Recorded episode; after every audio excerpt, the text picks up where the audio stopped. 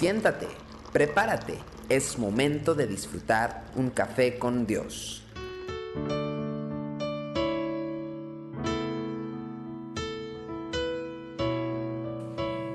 Sean todos bienvenidos a Café con Dios. Hoy vamos a hablar de Romanos capítulo 10, versículos 9 y 10, un texto que citamos constantemente cuando queremos llevar a una persona a un encuentro personal con Cristo.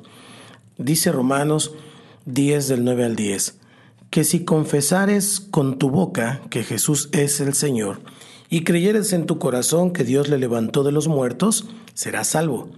Porque con el corazón se cree para justicia, pero con la boca se confiesa para salvación. Al meditar en las condiciones que Pablo establece para la salvación, hay una marcada diferencia eh, con la fórmula que solemos usar para invitar a las personas a recibir a Jesús en su corazón.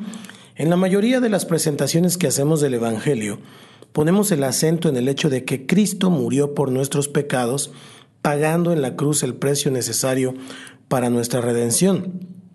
La evidencia bíblica a favor de esta afirmación es, por supuesto, abundante y contundente. No necesitamos presentar citas para justificar esta verdad. Pero lo que debemos notar es que la obra en la cruz es solamente la mitad del Evangelio. La otra mitad del Evangelio se centra en el evento más dramático de la historia del ser humano, que Cristo fue levantado de entre los muertos y sentado a la diestra del Padre, donde hoy está reinando con poder. Cuando nuestro concepto del Evangelio se centra exclusivamente en la cruz, terminamos relacionados con un Jesús histórico. El evento que nos libró del pecado ocurrió hace dos mil años, más de dos mil años, pero nos separa tanta distancia de aquella figura que caminó por las tierras de Palestina que fácilmente se convierte en un sabio maestro que ilumina desde la historia nuestros pasos hasta hoy. No podremos escapar, sin embargo, de la sensación de que estamos solos en la vida y además cada uno tratando de lograr una victoria espiritual por su propia cuenta.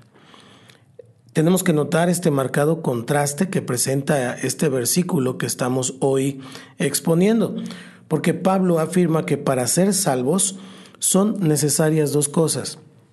En primer lugar, confesar con nuestra boca que Jesús es el Señor.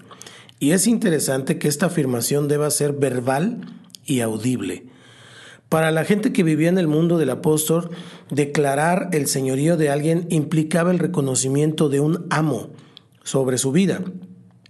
No era simplemente un gerente, un director o un guía. Era la persona que tenía derechos absolutos sobre la vida de la persona para disponer de su tiempo y sus bienes como mejor le parecía. Entonces está de más decir que un muerto no puede enseñorearse de nadie. Por esta razón, la confesión se centraba en el Cristo vivo.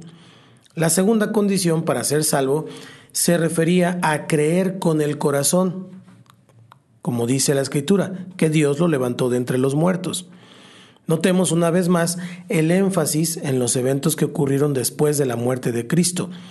Creer que fue levantado de la muerte nos lleva automáticamente a la conclusión de que Cristo vive hoy.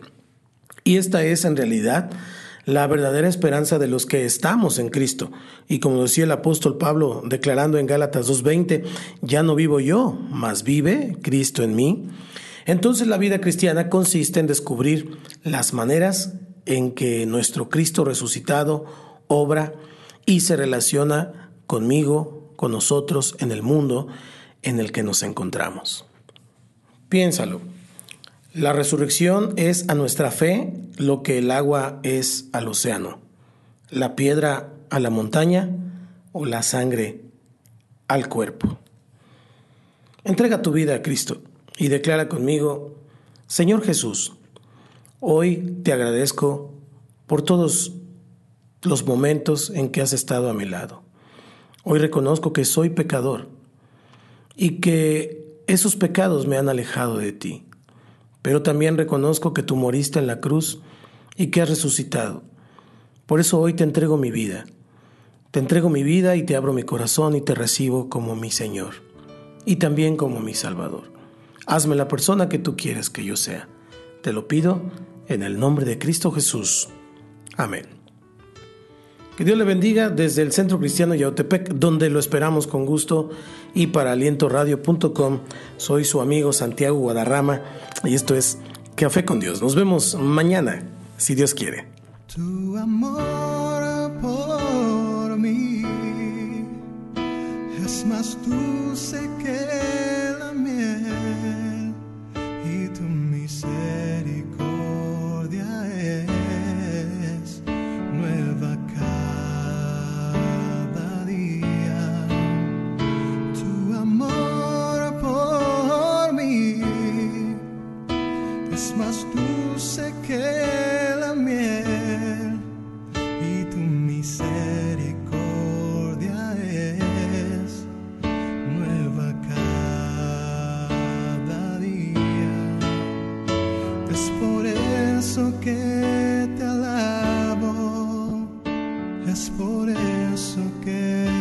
Sirvo, es por eso que te doy todo mi amor. Es por eso que te alabo, es por eso que te sirvo, es por eso que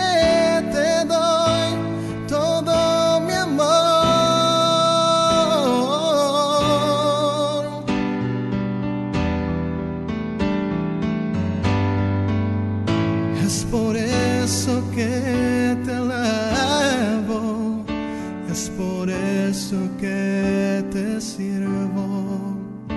Es por eso